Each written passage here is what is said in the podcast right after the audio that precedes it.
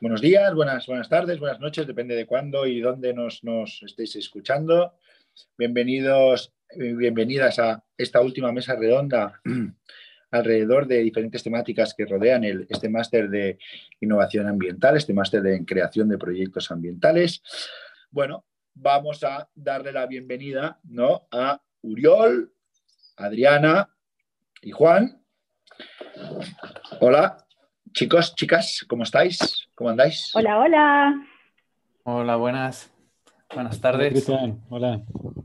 Eh, bueno, un placer, muchas gracias contar con vuestra presencia virtual eh, en este caso, pero en cualquier caso con vuestras ideas, vuestras reflexiones y sobre todo vuestra experiencia eh, profesional en el mundo del emprendizaje, ¿no? que es al final lo que nos, lo que nos ocupa y lo que nos preocupa. ¿no?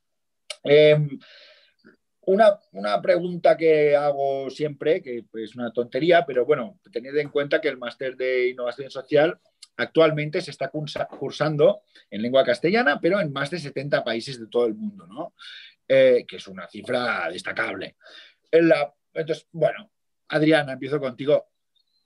¿Desde dónde, desde dónde nos hablas? Sí, qué, emocionante escuchar todo lo que, todo lo que están haciendo con el máster. Eh, yo soy venezolana, pero estoy viviendo en Chile, así que cada vez más vemos como esta interculturalidad. Efectivamente, ¿no? Y cómo, y cómo podemos intentar, ¿no? Como, a mí lo que me fascina es cómo al final se acaban creando equipos, pues con gente en cualquier lugar del planeta, ¿no? Con objetivos comunes.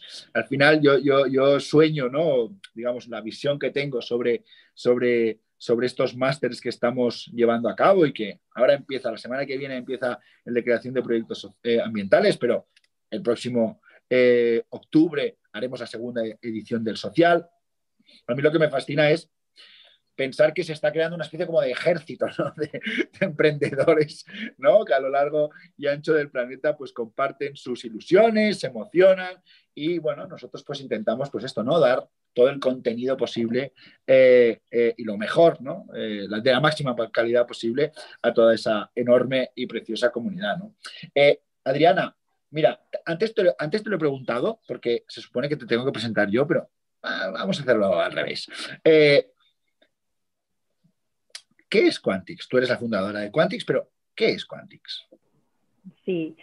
Quantix es una plataforma, un software para, para medición de impacto. Eh, nosotros ayudamos a las organizaciones o a emprendedores que quieran generar impacto social o ambiental a cuantificar, bueno, cómo es eso que, que hacen un bien, cómo es eso de que cambian la vida de las personas y el planeta.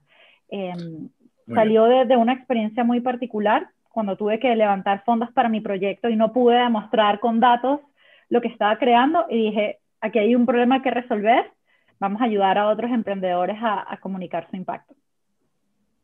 Genial. Ahora, ahora, ahora, ahora te vamos a acribillar a preguntas de qué significa esto de, medir eh, el impacto del emprendizaje. Uriol, ¿desde dónde, desde dónde, dónde, dónde, dónde estás? ¿Dónde, ¿Desde dónde nos hablas? Pues como he dicho, buenas tardes. Eh, supongo que ya se intuye un poco. Desde Barcelona, aquí específicamente en, la habitación de mi piso. Y muy contento de estar aquí compartiendo, bueno, pues lo, que estoy aprendiendo, ¿no? Para, estas futuras y futuros emprendedores. Pues mira, vamos a hacer lo mismo que con Adriana. Eh, Uriol es fundador de Boomerang, pero ¿qué es Boomerang en, una, en un par de líneas? Boomerang, lo que queremos solucionar, que es un problema que seguramente todas y todas tenemos muy presente, es nuestra adicción a, la cultura del usar y tirar, ¿no? Hemos crecido adictas y adictos a, tirar las cosas, a no valorarlas, entonces nosotros lo que hacemos es eh, querer volver a lo que era la, reutilizar y guardar las cosas y, y tenerle valor, ¿no? ¿Cómo lo estamos haciendo a día de hoy? Es a través de un sistema de envases reutilizables para lo que es comida para llevar, takeaway y delivery, por ahora disponible solo, solo aquí en la, en la ciudad de Barcelona. Súper, ahora, ahora, ahora, ahora te preguntaremos sobre qué significa esto de, lanzar un proyecto, por qué estás solo en Barcelona y sobre todo, dónde esperas llegar ¿no? con, el, con el tiempo. Y bueno, Juan, eh, muchas gracias por, por participar de la mesa. Juan, además, ¿eh? es uno de los profes del, es uno de los profes del máster. Eh, ¿A ti de dónde te encontramos? ¿Dónde estás tú? Gracias, Cristian. Bueno, ahora estoy, siempre estoy en varios lugares, por suerte. Por suerte nunca, nunca, nunca van a encontrar muy quieto. Ahora estoy básicamente en EIT Food, que es el Instituto Europeo de Innovación, dedicado específicamente al área de alimentación, que tiene, bueno, tiene gerencia en toda Europa y yo estoy a cargo de los programas de creación de startups del sur de Europa, que involucra a todos los países del Mediterráneo, incluido Turquía e Israel. Eh, eso y además estoy pues dando clases en la universidad, dando clases en Learning by Helping y colaborando con un par de startups. Genial. Me encanta, me encanta la, mesa que hemos montado esta semana porque, eh, bueno, porque yo creo que de alguna manera, eh, no sé, es casi como, ¿no? Es, parece como algo como simbólico, ¿no? Que el máster empieza la semana que viene y creo, diría que tenemos la mesa más completa de las que hemos montado hasta ahora, porque, bueno, podríamos decir que Juan está ya entiendo ¿eh? que tú asesoras en todo el proceso, bueno, ahora nos lo explicarás, ¿no? Pero Juan específicamente es experto ¿no? en esos primeros estadios del emprendizaje, ¿no? Con lo cual cubriríamos el espectro ¿no? de ese primer momento, ¿no? De cómo generar un proyecto con impacto ambiental en este caso. En cambio, Uriol ya tiene el proyecto en marcha, ¿no? Y bueno, supongo que también nos hablará de ese camino de espinas, bueno, de rosas y espinas, si queremos llamarlo así, ¿no? Que es el, vale, ya lo he conseguido, ya está en marcha, bueno, ahora cómo hago que aguante esto, Porque la verdad es que emprender y mantenerse es, es tan complicado más que arrancar, ¿no? Un proyecto. Y finalmente, Adriana, eh, que nos habla de, pues bueno, de, uno de una de las necesidades básicas de todo proyecto, como es medir el impacto que tiene. Una pregunta que demasiadas veces llega eh, tarde, ¿no? Y, una vez uno ha emprendido, ¿no? Y entonces intenta ponerse a pensar cuáles son los indicadores que le miden correctamente, ¿no? Y que lo óptimo sería que en la propia arquitectura, ¿no? en la propia construcción del proyecto, ya estuviera ¿no? establecida esa mirada hacia, hacia el impacto, pero en cualquier caso, cuando mides el impacto es cuando efectivamente ya estás haciendo algo, ¿no? Por lo tanto, bueno, digamos que tenemos un poco pues, todo el arco, no sé, narrativo, si queréis, o el arco eh, eh, que, constituye un, eh, un proyecto de emprendizaje, en este caso, un proyecto de emprendizaje en impacto ambiental. Así que, si me permitís, bueno, ya os lo he comentado antes, pero si tenéis algún comentario entre vosotras, por favor, eh, sentiros libres de hacerlo, pero me gustaría empezar con una pregunta para Juan, eh, que, porque creo que, creo que es un buen punto de partida para la mesa, y es, eh, es un poco general, ¿vale? Pero bueno, a ver, a ver, cómo, te, a ver cómo te manejas. ¿Qué te hace, no? Porque yo entiendo que tú recibes, ¿no? o tienes delante muchos proyectos emprendedores en diferentes fases, ¿no? Y muchas ideas también, ¿no? ¿Qué sientes? ¿No? ¿Qué, es lo que, es lo que, es lo que sientes? ¿Qué es lo que te hace una chispa? Eh, ¿Cuál es el factor diferencial de alguien que, te, está explicando su proyecto y tú dices, vale, este proyecto va a funcionar? ¿Qué es lo que, no sé, qué, es lo que se despierta en ti eh, teniendo delante un montón, ¿no? Y hoy en día, ¿no? Que la gente cada vez está más concienciada, por suerte, y eso hace que se intente crear cada vez más proyectos, pero es lo que, ¿qué es lo que es para ti determinante a la hora de decir, vale, esta gente, bueno, lo tiene bien, lo tiene bien planteado o tiene futuro? Está, muy bien cómo has estructurado la pregunta porque has, dicho de esta gente es, la que tiene futuro y no este proyecto es el que tiene futuro. Sí, porque lo, único que tiene el proyecto al iniciar son las personas. Y puede ser que algunos tengan una tecnología o algo más pero el principal diferencial de cada proyecto es el equipo fundador. Y ese equipo fundador y la manera en la que está compuesto y la manera en que son capaces de irradiar la energía que, tienen juntas y el propósito que comparten para dedicarle sus 24 horas a algo que todavía no ha nacido, eso es lo primero que, analizamos. Uno, lo único, que, lo único que hay es el equipo y si este, si este equipo tiene las capacidades, las competencias, el conocimiento del sector, las redes que tiene, y, y, si son reconocidos en el ecosistema por sus trabajos anteriores, mejor. Pero, pero lo primero que se analiza es el equipo. Y este equipo tiene que tener motivación, conocimiento y, y, y una, una semi-planificación, que nunca se cumple, pero la tiene que tener igual. Ya si quieres luego vamos a hablar de eso, de por qué la planificación es importante, aunque no se cumpla, pero la tienen que tener. Uriol, ¿cuál era tu equipo cuando ibas a montar Boomerang? Pues en mi caso es un, es un poco difícil, ¿no? Podríamos decir, porque realmente lo, lo, comencé solo y sí que es verdad que después me he dado cuenta que, que haber tomado un poco de tiempo en, en, buscar equipo em, vale la pena. Lo que pasa es que cuando tienes una idea muy loca y eres alguien que nunca ha emprendido algo de tal envergadura, pues cuesta convencer a, más gente, ¿no? Simplemente con la idea de déjalo todo y, y, súmate conmigo aquí. Entonces yo opté por, bueno, voy a avanzar yo un poco, eh, demuestro que esto es realmente algo que, hay interés y que puedo, puedo convencer a, clientes, puedo convencer a, encontrar financiación y después ya, ya buscaré a la gente, ¿no? Y hacerle ver a alguien con, no, no, es que esto está funcionando, súmate, ha sido, ha sido más fácil.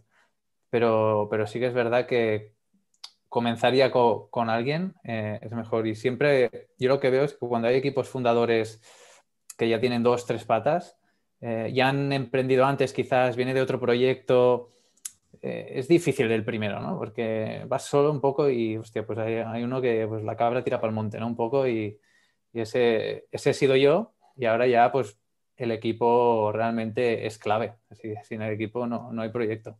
Se ha sobrepasado mi, mi, dimensión personal, podríamos decir. Sí, perdona que te repregunte, pero una vez consolidado, bueno, consolidado, ¿no? está, los proyectos siempre se, se, renueva ¿no? la consolidación, pero bueno, una vez has conseguido tirarlo adelante, ¿qué, ¿con qué equipo cuentas? ¿Cuántos sois en Boomerang? ¿Qué, a qué se dedican? Ahora mismo hay ocho personas. Eh, bueno, el, proyecto Boomerang aún está bastante en, su infancia, o sea, necesita aún muchos cambios y estructurarlo bien para que pueda crecer bien pero somos un equipo de ocho personas en ventas, eh, desarrollo tecnológico y diseño de producto digital y después mm, marketing y, negocio, ¿no? prácticamente a día de hoy. Estamos así, así distribuidos bastante, bastante equitativamente. Aunque quieras que no, pues nos vamos mezclando y es un equipo pequeño con muchas cosas que se, que se tocan entre sí eh, pues el de ventas dice, oye, que me han dicho que por qué no lo hacemos así, que probemos esto y, le dice al de producto y cambias algo y yo pues salgo con una idea por la mañana corriendo de marketing y la digo al equipo y pues es todo así. Y ahora que, veo tu historia, Oriol, le pregunto a Juan, en, en tu experiencia es súper común que empiece como un fundador con la idea y este fundador quizás traiga a otras personas del equipo. ¿Qué, ves tú más en el día a día? ¿no? Porque a veces nos sentimos muy solos o el rol del CEO o del, director suele ser a veces una, un rol muy solitario hasta que logras encalzar con, con, otro equipo. Pero ¿qué, ¿qué has visto tú en tu experiencia? Sí, eh, el rol del CEO siempre es solitario, no solo cuando tiene equipos. Una vez que tiene equipo es solitario para gestionar al equipo. Es un rol que luego las aceleradoras, las incubadoras, las otras organizaciones dan soporte a los CEOs para generar comunidad y generar empatía con otras personas. Hay una, una, una vez le preguntaron esto a Carlota Pi, que es la fundadora de Hola Luz, una, una empresa bastante conocida acá en España, que ya ha salido a bolsa y tal. Y ella definió muy bien este conflicto del, emprendimiento cuando dijo que la principal labor de un emprendedor al inicio es lograr que la gente trabaje gratis para ti. Que ella se dedicó los primeros dos años a eso, a, convencer a personas a que trabajen gratis, ya sea dentro del proyecto o que un diseñador gráfico te haga el logo gratis o que un contador te ayude con las cuentas, te dedique un poco de tiempo gratis, o que, ¿sabes? Pero ella, y me pareció brillante porque al final es eso, que la, gente te pueda dedicar su tiempo de buena onda y, su conocimiento, que al final es a lo que se dedican la mayoría, gratis, hasta que, como dice Oriol, llegas a una especie de tipping point en que el equipo se empieza a trabajar, empieza a formar solo. Pero y yo, creo que la experiencia de Oriol lo, lo demarca clarísimo. Y él decidió que para lograr, y yo creo que eso fue una idea brillante porque incluso tenía una manera de compartirlo online brutal de cada avance que iba teniendo, eh, ir mostrando cómo iba creciendo para que él no tenga que salir a, convencer a la gente, sino que la gente se sume sola cuando sienta que el proyecto está listo para que ellos se sumen. ¿no? Un poco eso. Sí, sí, sí, me siento bastante identificado con, con lo que ha dicho Carlota en su momento. Y es eso, ¿no? Es ir buscando. Y yo aún estoy, que, creo, en esa fase. ¿eh? Aún estamos boomerang en, venga, ¿por qué no me ayudas aquí? O súmate aquí. Mm, bueno, pagando como puedes, ¿no? Y ah, mirando la caja siempre que esté, que está ahí, porque, porque eso, el proyecto aún no está, no está consolidado aún. Pero también es, es, es lo bonito, ¿no? Un poco que vas, vas cambiando, va, va evolucionando y miras un mes atrás y has cambiado muchas cosas o, ideas o modelos mentales y tú vas creciendo mucho como, como fundador o, CEO. Realmente es, es, increíble. Estáis hablando un poco, no todos, digamos que habéis entrado como en una conversación un poco sobre, sobre cómo, cómo van evolucionando los proyectos, ¿no? Pero, Adriana, ¿por qué es tan difícil meter el análisis de impacto en el origen? Si luego al final es una de las cosas que más te importan, ¿no? Cuando realmente lo has conseguido y dices, hostia, ¿y ahora cómo lo mido todo esto? ¿Por qué no lo, por, qué no lo, pone, por, qué no lo ponemos en el origen? ¿Por qué es tan complicado? Sí, buena pregunta. A mí me pasó tal cual eso, de hecho me, me identifico... Eh, Oriol, tú fuiste el que estudiaste también ingeniería, ¿verdad? Sí. Yo también estudié ingeniería y cuando, cuando me metí en este tema de eh, emprendimiento, emprendimiento o, o, o, emprendizaje es la palabra que más tiene diferencias en el castellano. Em, dije, bueno, el, el, tema de los números no es ajeno para mí, pero como empiezan los proyectos, tú sueles ir más a la acción, a, tener algo rápido y hay como mucha iteración al principio. Entonces esa iteración te hace quizás olvidar un poco algunas formalidades que, luego son necesarias. Entonces, la, la pregunta es cómo encontrar el balance correcto para saber cuándo realmente incorporarlo, ¿no? Tampoco le diría a alguien que está totalmente comenzando, empieza por medición. Quizás no, pero sí analiza cómo crees, que, cómo crees tú que generas impacto. Esa sí es una gran pregunta que aunque no, no, no, te, midas, es importante que, te la contestes desde, desde el día uno. Y una, una, vez que tienes esto claro de por qué estás creando impacto, qué estás cambiando, qué, queda eso que no, que, que, no funcionaba y tú lo estás cambiando y por qué, te ayuda a entender qué es lo que tienes que medir. Por eso nosotros mucho de lo que hacemos en Quantix, la gente piensa que los ayudamos al final y es todo lo contrario, los, los ayudamos muy bien al principio a entender por qué creen que están generando un impacto. A ver, cuéntame por qué. Y una vez que tienes eso claro, mira, te das cuenta que aquí tienes que medir esto, aquí tienes que medir esto y aquí tienes que medir esto. Es como, wow, eh, porque, porque lo tienes muy claro. Y creo que haciendo la analogía con otras cosas de una empresa, cuando tienes la estrategia clara, es mucho más fácil saber qué medir, em, entender hacia dónde vas, pero si no lo tienes claro, nadie lo va a hacer por ti, ni el mejor experto. Y, perdona que te repregunte. sí, disculpa que te repregunte, ¿eh? pero entonces, y luego Dicho esto, ¿cuáles son aquellos indicadores dentro del ámbito? Eh, yo creo que te ocupas más del ámbito del impacto social, ¿no? Pero también comentabas que estáis empezando ¿no? a analizar ¿no? lo que eso que significa el impacto ambiental. Eh, ¿Cómo se generan aquellos indicadores que a, cada proyecto le sirven? Porque entiendo que cada proyecto es, es diferente o no sé. No, sé, ¿cómo lo, ¿cómo lo tenéis planteado esto en Quantix? Sí, es una, es una gran pregunta. De hecho, cuando, cuando la gente sabe que estoy en medición, me dice, ¿qué tengo que medir? Y yo le digo, no, dime tú, ¿qué quieres saber? si sabes qué quieres saber, yo te digo qué medir. Y yo creo que el mundo completo está como en este gran dilema de cuál es el balance entre la comparabilidad que tienen que tener los proyectos, pero el indicador que realmente agrega valor a tu modelo de negocio. Y yo soy más de las creyentes que tiene que calzar con tu modelo de negocio porque en esa medida vas a tener todos los incentivos para medirlo. Entonces, yo estoy en contra de medir por medir, como si, si este indicador no te agrega valor, no lo midas, porque es esfuerzo, es tiempo, es dinero, así que para mí el, el, enfoque es, vamos a pensar qué indicador realmente te agrega valor, te puede ayudar a hacer crecer tu negocio, a demostrar lo que estás haciendo y te, te aseguro que vas a tener todos los incentivos para medirlo y para gestionarlo, porque no es solo medirlo para reportar y ya, sino es cómo esto te ayuda a tomar mejores decisiones en tu negocio, porque realmente está alineado con lo que tú quieres lograr. Entonces, mm. para hacerte el resumen, para mí no hay un indicador único que tengas que medir, sino cómo encuentras ese indicador que te aporta valor al modelo de negocio y a, la vez comunica el impacto que estás teniendo. Me parece muy interesante, ¿no? Este, este, esta unión que haces, ¿no? Entre este, la medición del impacto, ¿no? tratar de tener un impacto positivo, ¿no? Por decirlo en términos generales, pero asociado siempre a, esa, a ese modelo de negocio, ¿no? Uriol, ¿por qué?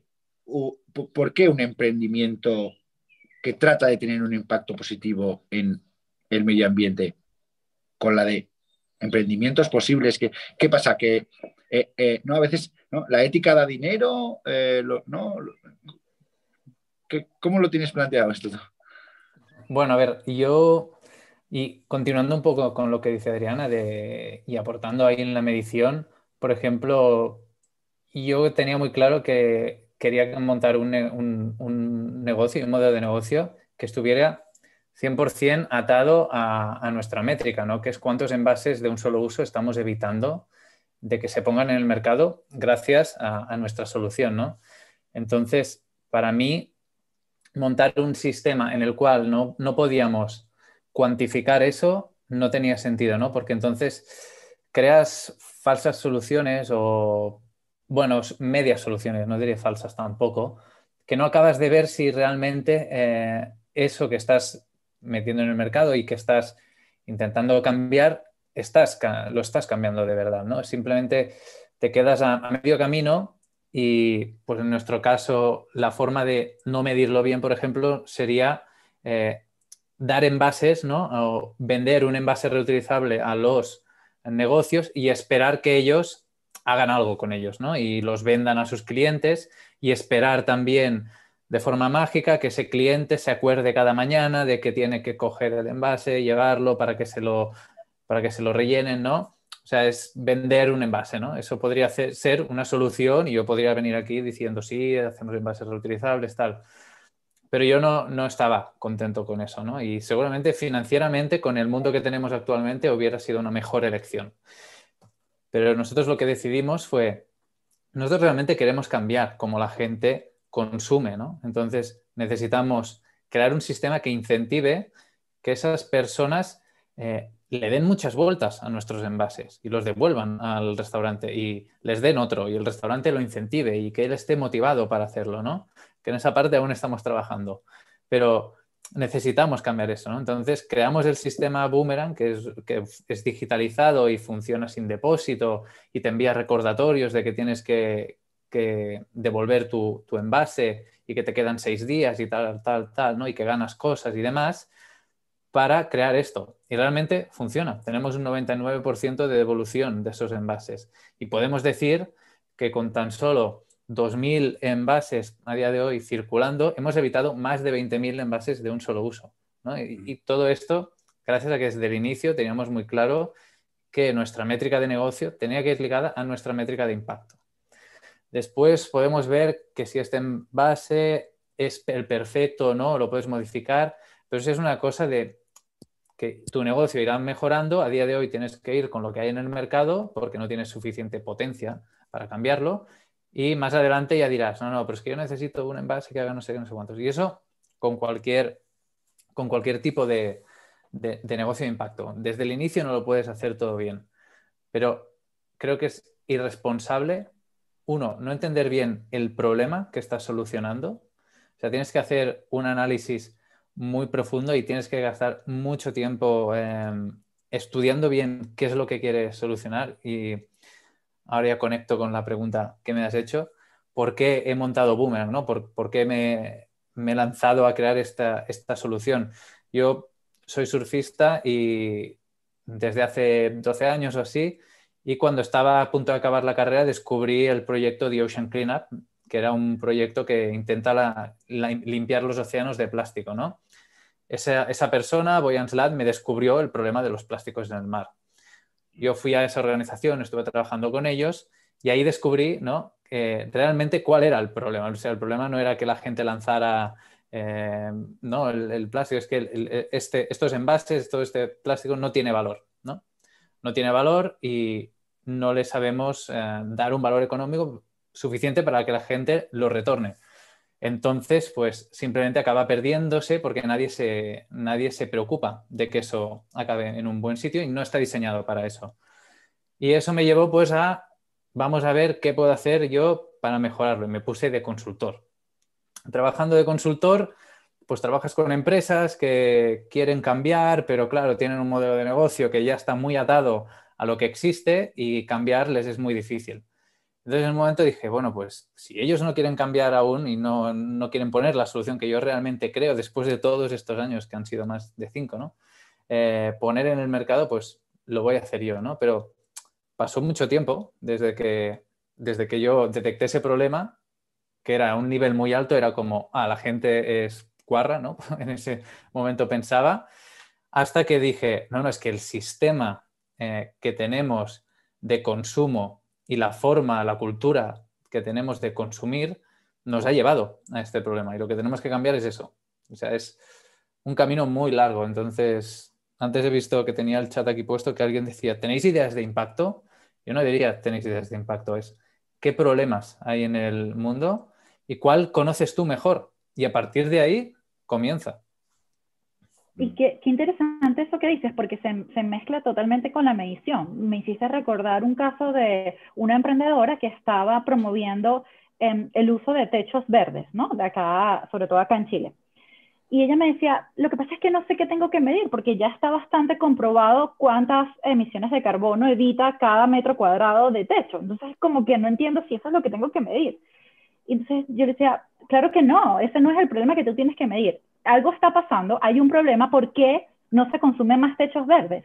Eso es lo que tú tienes que medir, cómo tu modelo de negocio está resolviendo ese problema. No, no, no cuántas toneladas de CO2 evitas, que obviamente va a ser relevante, pero realmente el problema que tú estás solucionando es que tú estás cambiando el sistema para que más personas consuman este producto que asumimos que es bueno. Entonces yo creo que pasa lo mismo contigo. No es que me midas seguramente sí, como que, ay, que la gente no quiere, sino es, ¿qué está pasando en el sistema? Y eso es lo que tú tienes que medir. O sea, estás midiendo que el comportamiento humano lo estoy cambiando porque le estoy alineando los incentivos al comportamiento que asumimos que es bueno. Y, ahí es donde tú tienes que medir. ahí tienes que colocar todo el esfuerzo posible a medir eso. Sí, sí, exacto. Juan, ¿cómo? Súper complicado. Ay, perdón, no, digo que es, es, es muy complicado, pero al final, cuando quieres cambiar cultura o hábitos y tal es, es, es, lo más difícil, ¿no? Pero si tienes herramientas como tecnología o modelos de negocio eh, innovadores, a veces es posible. Eh, Juan, eh, ¿cómo está el ecosistema? Cada vez te encuentras más personas que quieren emprender. ¿Cómo, tú como, ¿no? como experto, ¿no? Como, no sé si consultor, no sé cuál es exactamente la, la, la, figura, ¿eh? pero ¿no? como, como alguien que, que trabaja con, programas y programas de proyectos, cada vez hay más. Eh, la gente que llega llega menos ingenua, llega más con el discurso que Adriana y Uriol ahora mismo están dibujando, o no, vienen a salvar el mundo con un lápiz. ¿Cómo, cómo, cómo es esto? Sí, sí, yo creo que tenemos dos o tres eh, estereotipos de emprendedores, ¿no? Un poco lo que se nos quiere vender es que el emprendedor es el joven que acaba de salir de la universidad, el Mark Zuckerberg de turno del sector, el joven idealista que sale de la universidad, tiene una idea brillante, se junta con otros tres amigos, deja de estudiar, consigue la plata del padre, la madre o el abuelo, y se mete en el garage y sale para cambiar el mundo. Lamentablemente eso ocurre una vez cada 25.000 emprendedores, no es la norma.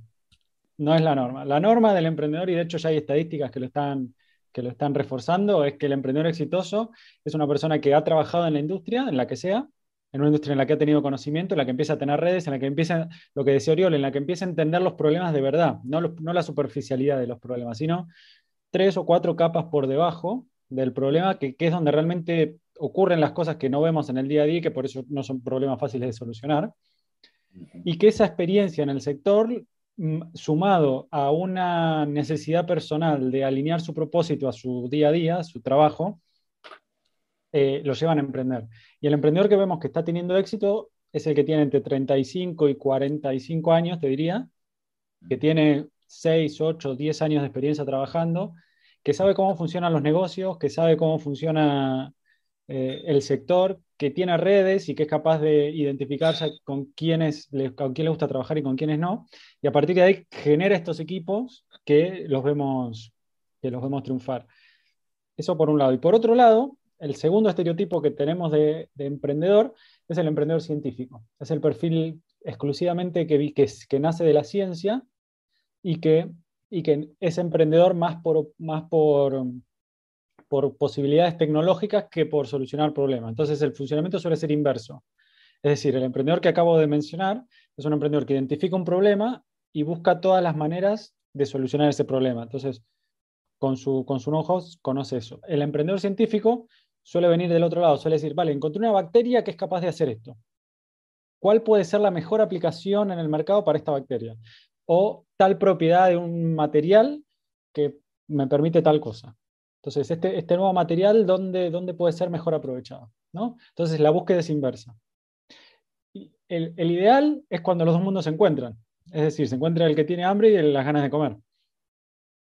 Entonces, cuando un emprendedor con conocimiento del sector, con conocimiento empresarial, con redes, con capacidades de generar, decimos generar conversaciones en un nivel de C-level, es decir, hablar con el CEO, con el CTO o con el CFO de una, de una empresa del sector, ¿no? Las conversaciones de C-level se llaman esas. Alguien con eso, con alguien que sea capaz de sumar el equipo a un experto tecnológico de si, si, si, ese, si esa es la solución puntual, ¿no? Entonces, eh, un poco, un poco este, este, esto es como está el ecosistema. Respondiendo a tu pregunta, las dos partes cada vez van creciendo. El ámbito científico cada vez mira más al mercado, porque ve como una posibilidad de, obtener financiación para las instituciones científicas. Y de hecho hay mucho PhD ya eh, doctorando industrial que está con una pata en el mercado haciendo sus doctorados, tratando de buscar soluciones desde la ciencia para eso. Las universidades están, están desarrollando oficinas de transferencia tecnológica cada vez más complejas y le están generando recursos cada, cada, vez más, y le están destinando, perdón, cada vez más recursos a estas, a estas oficinas de transferencia tecnológica, que son las encargadas de sacar las el conocimiento de las universidades. Las empresas se, acercan a las universidades, eh, las empresas también están, están empezando a desarrollar proyectos de corporate venturing, es decir, estrategias de acercarse a las startups para incorporar la innovación. Eh, mm el, sector es, cada, vez, cada vez más complejo. Hay una, hay una metáfora, si me permitís estirarme un poquito más en, esto del ecosistema, que, lleva al, ecosistema como, como, un ecosistema natural, que le dice que la salud del ecosistema tiene que ver con, el tamaño de los animales más grandes. ¿no? Si uno está en un océano y ve muchos tiburones o ballenas y tal, significa que toda la cadena alimenticia hacia abajo eh, está saludable porque llegan a, a ver animales más grandes. Y en el, en el, en el, en el término del, del, ecosistema emprendedor siempre se habla de los unicornios como el animal más grande. Entonces, están empezando a haber buenos proyectos con impacto grandes que están empezando a levantar rondas de financiación y están empezando rondas de financiación cada vez más grandes. Los inversores tradicionales están empezando a poner el dinero y el foco en que el impacto, en que el modelo de negocio vaya alineado al impacto.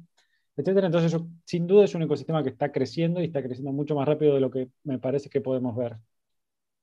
Mm, en este sentido, mira, yo creo que casi que te lanzaba un poco el, guante, Adriana. Eh, eh, ¿El impacto se ha convertido en un nuevo negocio? Sí, yo, yo, creo que lo que hay que tener cuidado es en el impact watching, ¿no? Este, pero sí, sin duda. Incluso cada vez vemos más aceleradoras cuyo foco es o impacto o sustentabilidad. Y esto es súper, súper bueno porque antes los emprendedores sociales o ambientales nos sentíamos como muy solos. O tú llegabas a hablar de impacto y el inversionista ya casi que te cerraba la puerta porque no quería saber nada de eso. Ahora es todo lo contrario. Ahora hay mucho más espacio para estas ideas que, que consideramos de impacto. Mm.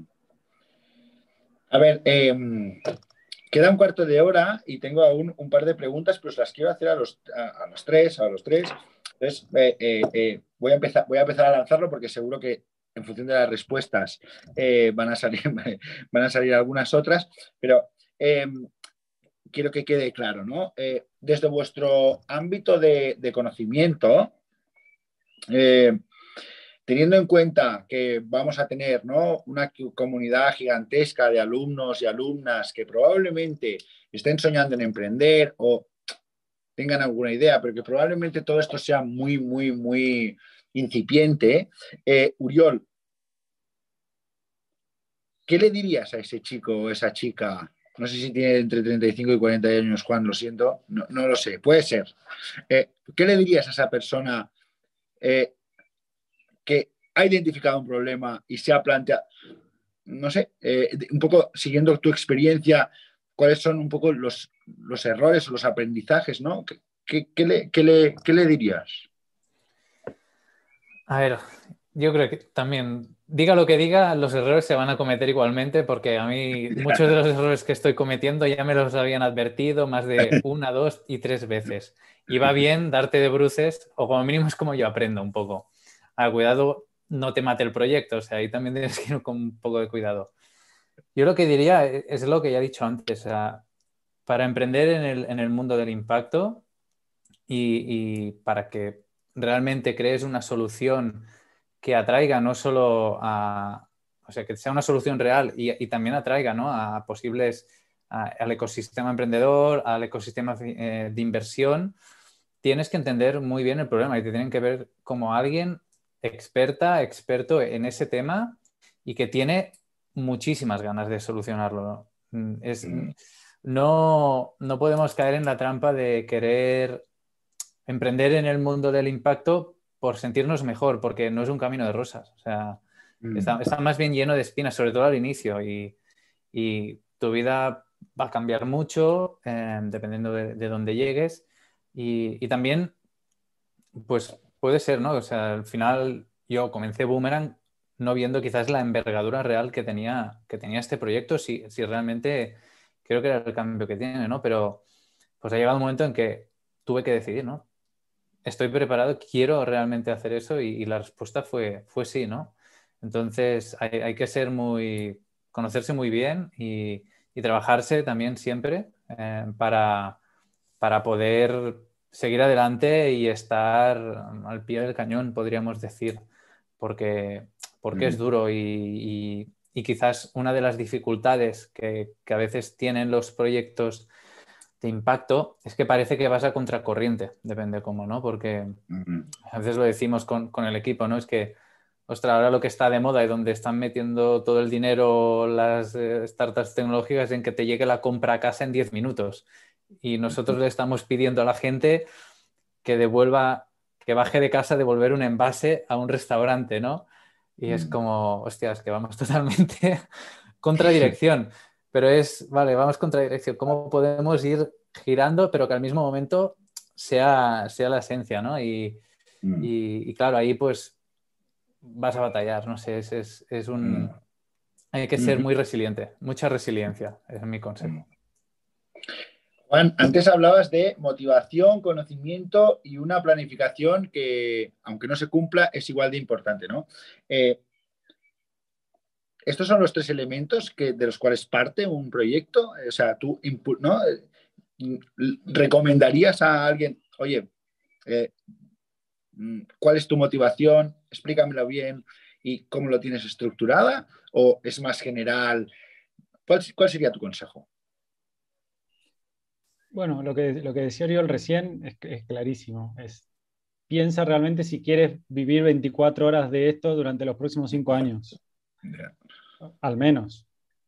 Y, y, estar los primeros 18 meses sin ver un duro, sin, sin cobrar nada y, y, tener dispuesto a tener las discusiones de pareja que te van a llevar si estás con pareja, con tus padres, con tu familia, o el perro que te va a mirar con ganas de que quiera salir a dar una vuelta, ¿sabes? Estar dispuesto a, dedicarle todo eso y eso, es, y eso no es una decisión que se tome día a día, es una decisión que se toma una vez que estás en juego, porque hasta que no lanza, hasta que no empiezas a rodar, no te das cuenta de todo que, lo que involucra, ¿no? Entonces, primero es la, empieza por algo, empieza a hacer algo, lo que sea, pero da el primer paso. ¿no? Mm. Y el primer paso no es un documento, no es un business plan, no es nada.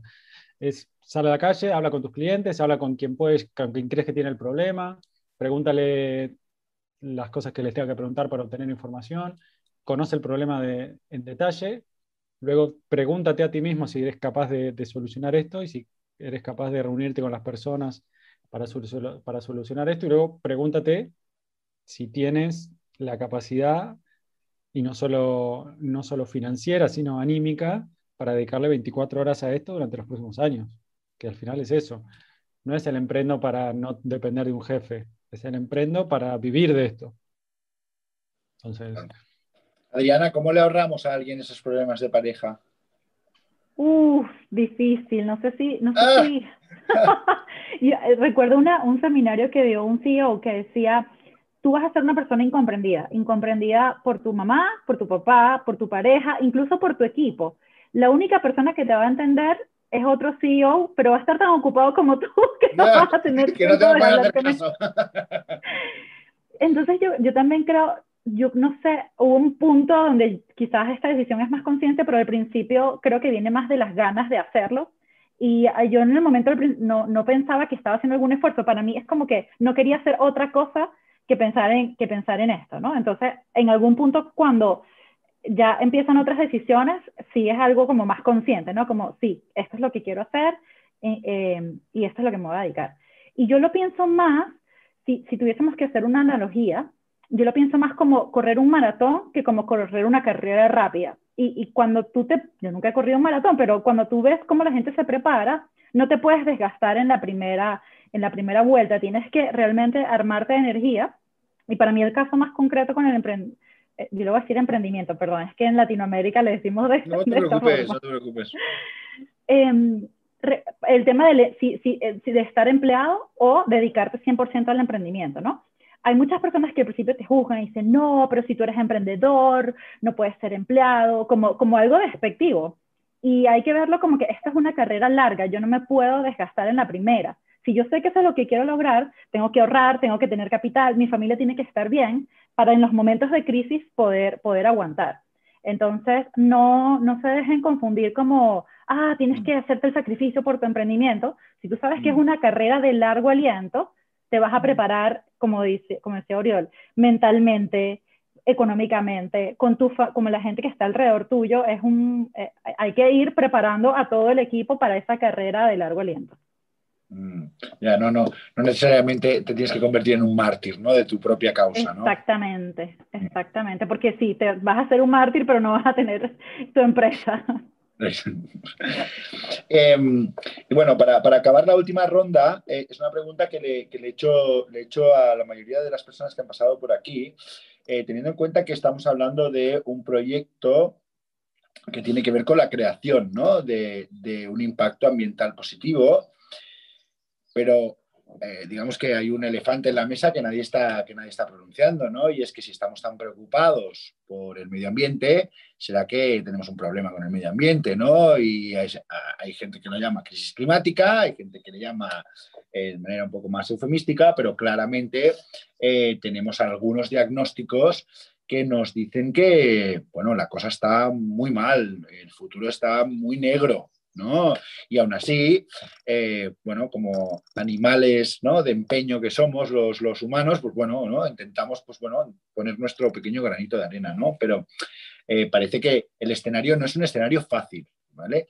Así que os quería preguntar, y aquí no os dejo que el orden lo decidáis vosotras, vosotros, ¿cómo veis el futuro medioambiental? ¿Cómo, cómo veis la evolución de la cuestión ambiental en los en los años venideros, porque al final, desde el impacto, desde eh, el inicio, desde, ¿no? desde, desde, desde la startup o desde el propio proyecto ya como Uriol, los tres estáis contribuyendo a mitigar un poco, pero ¿cuál es vuestra idea sobre cómo estamos, hacia dónde vamos y igual a lo mejor qué hace falta? Bueno, no sé, os atrevéis a contestar tanto como, tanto como, como queráis, ¿eh? pero pero sí que es una pregunta que me...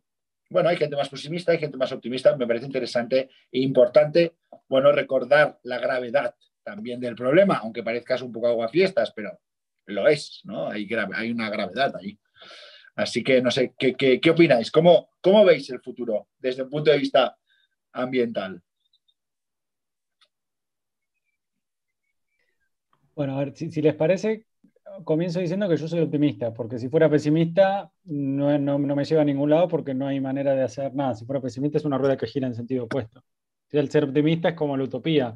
No sabemos, no la vamos a cumplir, pero es lo que nos llega a dar el siguiente paso, ¿verdad? Yo, yo, soy optimista por, básicamente por cuatro tendencias que estoy, que estoy viendo en, la, industria del impacto en general, no solo del medio ambiente. ¿eh? Voy a hablar del impacto, pero del medio ambiente en general. Y, quiero eh, a los que están hablando que no soy, no soy un científico del impacto, del, medio ambiente ni nada, sino especialista en negocios. Por eso voy a hablar de cuatro tendencias de negocio, ¿sí? pero que están relacionadas al impacto ambiental. Eh, la primera es, es, lo que hablamos de, de los, los consumidores. Los consumidores están empezando a ser conscientes de que su impacto micro tiene un impacto en, eh, más macro, de que la suma de los microimpactos de cada consumidor tiene un impacto más macro y ya cada vez están más conscientes de las compras que hacen, de los materiales que usan, de la ropa, de que si devuelven, como dice Oriol, el envase, de que si hay algún incentivo, pues lo hacen, de que compran de segunda mano, de que se fijan el origen eh, sostenible o no de los alimentos, etc. Entonces, los consumidores es una tendencia que yo creo que tenemos que tener en cuenta aquellos, y como aquí hay mucha gente de Latinoamérica, aquellos que pueden darse el lujo de comprar productos sostenibles, que ese es otro sector que no, no, vamos, a, no vamos a entrar en eso. Por otro lado, tenemos a los trabajadores y, y, a las personas como talento de las empresas. Los trabajadores cada vez más están empezando a querer alinear su propósito individual con su propósito laboral. Entonces están empezando a identificar empresas, a querer trabajar en empresas y estar más, más motivados en trabajar en empresas que están alineados con sus propósitos personales. Entonces, las empresas sostenibles en este sentido tienen eh, mejor perspectiva de captar mejor talento que las no sostenibles y por lo tanto, en un, en un análisis macro, tienen más posibilidades de que les vaya mejor. ¿Sí? porque, porque la rotación laboral, y esto se está empezando a pasar a las grandes corporates estructurales, están teniendo mucha rotación laboral que les lleva grandes costos, ¿no? Y no son capaces de, atraer el talento de las grandes business schools. Por otro lado, eh, tenemos los inversores, que cada, como decía Adrián hace un rato, cada vez hay más inversores de impacto que buscan impacto real y no impact washing. Y los inversores están viendo que los consumidores están eligiendo empresas de impacto, que, los, que el talento de, más calificado y más motivado está en las empresas de impacto, por lo tanto estas empresas de impacto les va mejor, entonces voy a poner más dinero en las empresas de impacto porque sé que les va a ir mejor. Y, y por otro lado, el cuarto punto es la regulación del sector público, que todo el activismo que estamos viendo está influenciando directamente a las decisiones del sector público en la regulación de estas cosas, en poner facilidades al impacto y en poner trabas al no impacto, si queremos llamarlo de esta manera. Entonces, yo te diría que estas cuatro tendencias me llegan a ser optimista. ¿Que me encantaría que sea más rápido? Sí, está claro, que vamos lento. Que va muy lento y que, que vamos, todavía es de nicho, todavía se nos trata de locos en muchos ámbitos, todavía se nos menosprecia y tal, seguro. Pero yo creo que es una tendencia que va creciendo. Justamente te iba a preguntar que le, que le estabas diciendo a, a, los más optimistas, que son los emprendedores. Los emprendedores siempre se van a ver desde el lado del optimismo, pero yo también creo que hay como dos fuerzas gigantes. la regulación creo que va a ser mucho, pero yo creo mucho en la fuerza de las empresas para crear modelos de negocio diferentes. Y para mí está en eso. No es como, oh, qué mala es la gente que hace tal cosa, sino, no, ¿dónde está la creatividad para hacer un modelo de negocio distinto que alinee los incentivos? Y yo creo mucho en que eso va en que eso va a suceder. Y recuerdo hace unos años, ¿se acuerdan que había mucha piratería con los, con los CDs? Eh, y bueno, resulta que había que cambiar el modelo de negocio para que de forma digital tú pudieses comprar la música que tú querías. Entonces yo, yo creo mucho que, que, tiene, que, que nosotros los emprendedores tenemos un rol muy importante de cambiar el sistema con lo que realmente creemos y utilizar todo lo que está a nuestro alrededor, herramientas, redes, etcétera, para hacer eso posible. Así que también soy optimista. Yo en la línea, ¿eh? yo totalmente en la línea, evidentemente, si, no fuera optimista o creyera que desde el emprendimiento podemos cambiar realmente las cosas, eh, no, estaría, no estaría en esto. Y además, es lo que digo, por ejemplo, lo, o sea, lo que decía Adriana de, que no muchas veces decimos todo es culpa de los gobiernos o de las multinacionales. Ellos son como dinosaurios, ¿no? Siempre se, se asimilan. Entonces, para que ellos cambien han de ver que realmente la gente ya quiere eso, ¿no? Y para, para que ver que la gente quiere eso, primero pues hay que salir una, hay que, una nueva fuerza ¿no? que, diga que quiere cambiar. Y puede ser desde el emprendimiento o también ¿no? desde el activismo, como podemos ver con Greta Thunberg y tal, ¿no?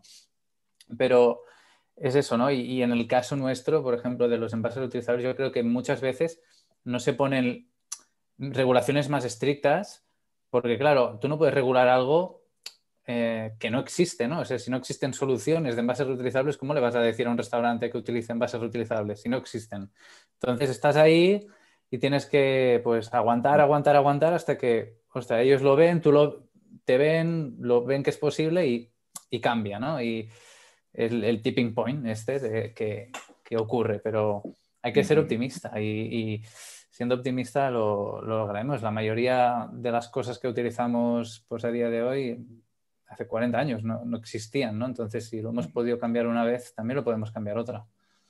A mí me gustó mucho una, una un lema. Eh, de acuerdo o no con, su ideario político, pero hubo aquí un partido político que sacó un, lema hace como, no me acuerdo, hace unos años, hace, no sé, ocho años, que decía, no, vamos lentos porque, porque vamos lejos, ¿no? Entonces, bueno, es un poco esa, ese tesón, ¿no? Ese, bueno, venga, es creer que se puede cambiar aceptando que es difícil el cambio, ¿no? Y entonces yo creo que esa es un poco la actitud de emprendedor.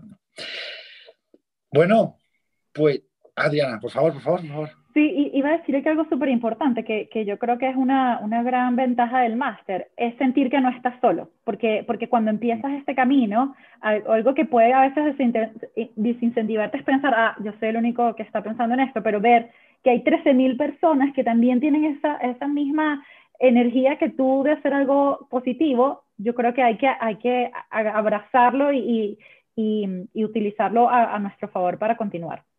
Mm.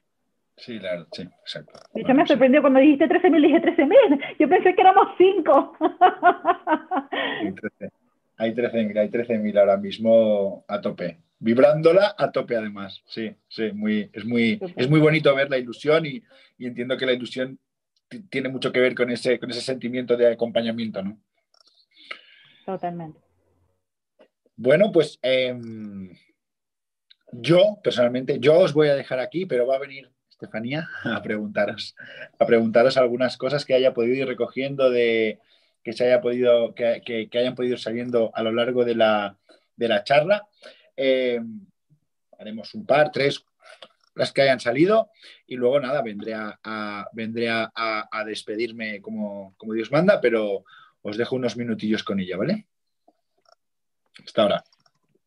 Bueno, hola a todos, espero que estén muy bien. Acá la gente está muy contenta con, la charla que nos estuvieron dando, así que gracias a todos por haber participado, a Adriana, a Juan, a Oriol. Y vamos a comenzar un poco con las preguntas que estuvieron surgiendo en el chat en estos, en estos minutos de charla.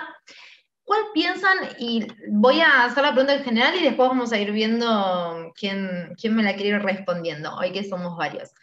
¿Cuál es el equilibrio entre la solución de un problema de impacto ambiental y el beneficio económico que puede brindar un proyecto que solucione ese problema? Esto lo consulta acá Pedro, que estuvo viendo el, streaming. Yo, si me permitís, desde mi punto de vista, mm, o sea, si si tu métrica de impacto ¿no? está ligada a tu, a tu forma de generar ingresos y creas un modelo que es sostenible económicamente, pues entonces podríamos decir que descaéis del límite, ¿no? O sea, no, no hay límite ahí. Después, como tú internamente em, creas tu empresa y las estructuras, cómo repartes beneficios, a quién, quién forma parte de tu accionariado, eh, cómo tratas a tus trabajadores y trabajadoras, ¿no? Y en eso hay certificaciones y diferentes modelos de, generar eh, organizaciones, ya no hablemos de empresas, pueden ser organizaciones de muchos tipos, que te ayudan a crear organizaciones más justas, que se preocupan del bienestar de, las personas que están involucradas, de cómo impacta tu negocio también más allá de lo que haces, ¿no? porque al final tienes, tienes impacto en diferentes áreas que quizás no es tu forma inicial, que tienes que tener en cuenta, ¿no? transparencia y demás. Entonces, si tu impacto va ligado a tu forma de generar ingresos, mm, adelante. Genial. Eh, Juan, eh, ¿qué, opinas al respecto? Sí, totalmente alineado. Esto tiene que ver con eh, diseñar un modelo de negocio que vaya de la mano con el impacto y, no al revés. Porque hay modelos de negocio que tienen tensiones con el crecimiento, el crecimiento del modelo de negocio y el crecimiento del impacto. Entonces, no, es, nada fácil encontrar esto. Las innovaciones de modelo de negocio, como de servitización que, propone Oriol con Boomerang, es una, es una de las grandes tendencias que están habiendo para, para, solventar los problemas ambientales. La manera de convertir un producto en un servicio eh, es algo clave para, evitar, entre otras cosas, la obsolescencia programada, que es, que es uno de los problemas, o el usar y tirar, que decía Oriol. Modelos de negocio como estos hay muchos. Identificar cuáles son los que existen y tratar de, si, ustedes están creando, si el que hizo esta pregunta está creando un modelo de impacto ambiental, que identifique la manera en cómo funcionan las empresas que están teniendo éxito con impacto ambiental y modelos de negocio que, son, eh, que son paralelos al, crecimiento del impacto y ver si puede hacer una, una versión de ese modelo de negocio eh, estableciendo ciertos paralelismos, inspirándose con algo. Yo, yo recomendaría eso, pero es la clave, es la clave que vayan de la mano porque si no llega llega un momento en que, en que tienes que pelear entre crecer económicamente o crecer eh, eh, en el impacto. Genial. Adriana, ¿qué, ¿qué, te parece? Bueno, yo he visto tantas cosas que a mí me gusta verlo más como un espectro. Si, si lo ves como desde el impacto más impacto hasta la parte económica sin pensar en nada, pensar tú como emprendedor dónde te ubicas. Si es impacto primero, no me importa cuál es la rentabilidad, probablemente tu estructura tenga que ser algo como sin fines de lucro. Eso es totalmente posible. Si tú dices, quiero, como, como estaban diciendo Juan y, y Oriol, algo en el cual el modelo de negocio esté integrado, pues probablemente esté en el medio o sea más impact first.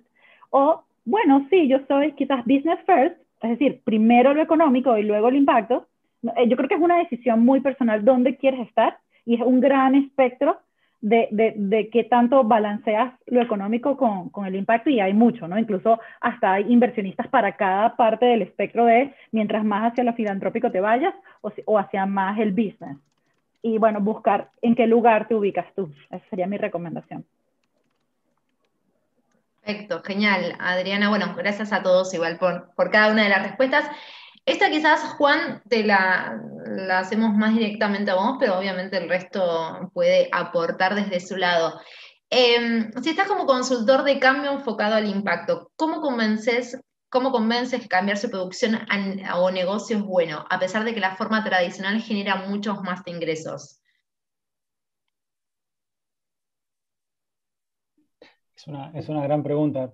A ver, yo no trabajo siendo consultor de grandes empresas, de estos elefantes blancos que hablábamos hace un rato, sino creando las nuevas, ¿no? Entonces, lo que, lo que le puedo decir, sí, es cuáles son los argumentos de las que tienen las startups al unirse a una gran empresa intentando que, que involucren, eh, que involucren la innovación.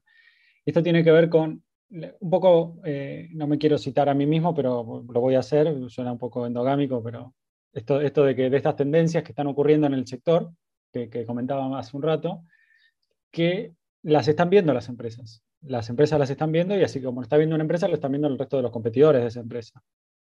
Entonces, tú, tú puedes ser, ser, proactivo o ser reactivo. Es decir, puedes esperar a que el gobierno venga y te ponga la norma de que no puedes consumir o no puedes poner tantas toneladas de plástico o de CO2 o de contaminar tantos litros de agua del acueducto que tiene cerca o lo que sea, o puedes actuar antes, generar competitividad con eso, generar credibilidad en el sector con esas innovaciones que haces antes de que venga la, norma, y de esta manera tener más tiempo y hacerlo de una mejor manera, que, te repercuta menos en el modelo de negocio final y que, lo, que lo veas venir, digamos, que veas venir la ola que se viene, ya sea o desde el activismo, te van, te van a dejar de comprar, los problemas de marca son tremendos y las marcas están gastando muchísimo dinero en mantener la credibilidad en ellas, ya sea desde el activismo o ya sea desde la regulación.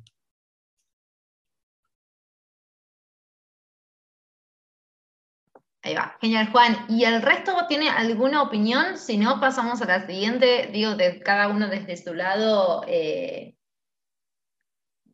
lo va a ver más quizás desde los colegas, ¿no? Quizás que, trabaja o, quizás de algún conocido o conocida que, pueda llegar a tener. Digo, ¿qué le, ¿o qué le dirías a ese, emprendedor nuevo que está debatiéndose entre impactar positivamente el ambiente o, seguir una forma más tradicional, ¿no? Bueno, mm, yo diría que tiene, cada uno tiene que escoger sus batallas, ¿no? Y es totalmente, está totalmente bien que tú decidas, ah, mira, mi, mi vida laboral, ¿no? Mm, va, no, no, la quiero mover hacia esos lados porque no me siento cómodo, porque pues en mi industria mm, aún no ha llegado, ¿no? Y cuando llegue lo voy a hacer. Pero pues con ese dinero al final, es que siempre se dice, ¿no? Tú decides con tu bolsillo muchas veces, finalmente, ¿no? Aparte con el voto que tienes como ciudadano en el país que vivas, eh, pues decides con tu bolsillo. Entonces, pues de ese dinero, ¿no? Que esta gran corporación o quien sea, no sé, te está dando a ti, tú puedes decidir dónde lo pones. Entonces, apoya a esas empresas, a esas eh, organizaciones sin ánimo de lucro también, a esos proyectos que quieren cambiar ese, impacto, ¿no? Y para adornarlo un poco más, muchas veces ¿no? queremos eh, en, el, occidente pues ir a ayudar y ver cómo puedo ayudar en una ONG o cosas así. No, o sea, lo mejor que tienes tú como persona occidental y que tiene un salario y vive cómodamente es eh, poder adquisitivo. Y ese, y ese cash, ese dinero, lo puedes destinar a esas organizaciones que están luchando para eso, ¿no? Y, no pasa nada. O sea, si tú decides trabajar eh, en una organización más común y te sientes cómodo porque te gusta, o sea, porque realmente te motiva ese trabajo, ¿no? Y te gusta y lo que sea, mm, pero tienes esa conciencia, destina parte de tus eh, ingresos a, a impactar positivamente, a crear un impacto positivo con tu día a día, con tus acciones diarias. Gracias, Oriol. Y Adriana, desde el lado más de, atrás, ¿no? ¿Qué, opinas al respecto? Bueno, no sé si el caso era como, como cómo convencer a grandes empresas a cambiar tecnología, porque quizás em, comenzando desde inicio es más fácil hacerlo de una vez, ¿no? Pero creo que un reto puede ser para los emprendedores cómo convencemos a las grandes corporaciones de hacerlo distinto, ¿no? Y ahí yo tengo como un pensamiento. Uno es que al final las empresas están hechas por personas y las personas son como nosotros, sienten como nosotros y también tienen aspiraciones. Entonces conectar, así como tú, mucho del rol de los emprendedores es mostrar una visión del mundo distinta. Entonces, a, través de esa visión de cómo puede ser el mundo, pues ganar adeptos y muchos de esos adeptos pueden ser los que trabajan en estas grandes corporaciones que toman grandes decisiones, ¿no? No es que, no es, que es un camino fácil, pero sí se puede porque al final las personas, eh, es decir, como decía, las compañías están formadas por personas y ahí creo que podemos tener como una gran oportunidad de, de conectar. Genial. Y ahora, bueno, antes hablábamos, ahora estábamos hablando de los empresarios y ahora hacer una consulta sobre los consumidores. ¿Cómo creen que deberíamos convencer o cómo podemos llegar a los consumidores para que entiendan que deben también consumir productos que sean de que, impacten positivamente en el ambiente. Digo, desde ese lado creen que es más, eh, digamos, una concientización del, que consume, además del que, produce, me imagino también, ¿no? Sí, yo diría ofreciendo mejores soluciones al final de lo que hay, ¿no? O sea, es la única forma de convencer a alguien. Si, eh, y nosotros pues luchamos mucho ¿no? contra eso, pues es eso, si la persona que pide un delivery y no quiere moverse de casa, le haces retornar ese envase, eh, no te va a comprar, va a seguir pidiendo por delivery, porque al final lo que premia más es la comodidad. Entonces, ¿cómo hago mi solución que funcione con, dentro de ese, de ese sistema? Y ir trabajando, ir mejorando, desarrollando, eh, indagando para, para conseguirlo. Cuando lo hagas es que seguro que te van a escoger a ti. Genial. Y bueno, Juan, Adriana, no sé, desde, desde tu lado, si quieren aportar algo. Yo, yo soy muy pragmática en ese sentido y, y yo creo que, o sea, no, no, voy a poner mi opinión, pero si tú ves el comportamiento humano, creo que es un error pedirle a la gente que por ser buenas hagan algo. Entonces, como olvidémonos de eso, como dice Oriol, busquemos mejores soluciones, mejores productos que sean sustentables y así y, la gente nos compre porque somos buenos, no porque no porque ellos quieran ser mejores personas o creemos que hayan algo bueno, sino porque nuestros productos y servicios son mejores. Ese es una, un enfoque para mí muy pragmático y a veces no todo el mundo está de acuerdo conmigo, pero creo que si pensamos así es más fácil ganar más personas y no solo las, las que quieren hacer algo bueno. Sí, no, no, va a estar, no va a estar consumiendo ese producto solamente la persona que tiene esos valores, sino eh, cualquier, eh, cualquier persona que, que, quiera consumir un producto. Perfecto. Juan, eh, ¿qué, ¿qué, opinas al respecto? Como para ir ya cerrando la, la sesión. Sí, completamente, completamente alineado con Adrián y con Oriol. Es que ser emprendedor social no es más fácil porque la gente va a elegir mi producto porque es social, aunque sea malo, aunque cueste más caro y sea más difícil de encontrar, sino va, va a tener que elegir mi producto porque es el mejor. Y, puertas adentro, yo como emprendedor social tengo que encargarme de que el producto tenga impacto y punto. No hay, no hay más vueltas. Es, ser emprendedor social es más difícil, pero es mucho más enriquecedor para, para, para las personas que lo llevan a cabo, para el medio ambiente obviamente, y, y, para el ecosistema en general y para las personas que lo consumen al final también. Genial. Bueno, muchas gracias a, a los tres eh, por estar acá y acompañarnos. No los, no los queremos quitar más tiempo, pero la verdad que fue un placer haberlos escuchado a todos. Eh, cada uno desde su lado, desde su área, fuimos un poquito develando algunas preguntas o interrogantes que, nada, más de uno se debe estar haciendo desde su casa mirando este streaming a la hora de, de aprender o, a, la, hora de pensar en un proyecto de impacto. Así que bueno, muchas gracias por habernos acompañado. Cris, no sé si estás por ahí, eh, así nos terminamos de despedir. Bueno, esto nada, reiterar los agradecimientos. ¿eh? Sí, la verdad es que ha sido un placer hablar con vosotras, con vosotros. Y bueno, no sé, nos vemos por ahí. Espero. Perfecto, bueno, muchas gracias realmente a los tres.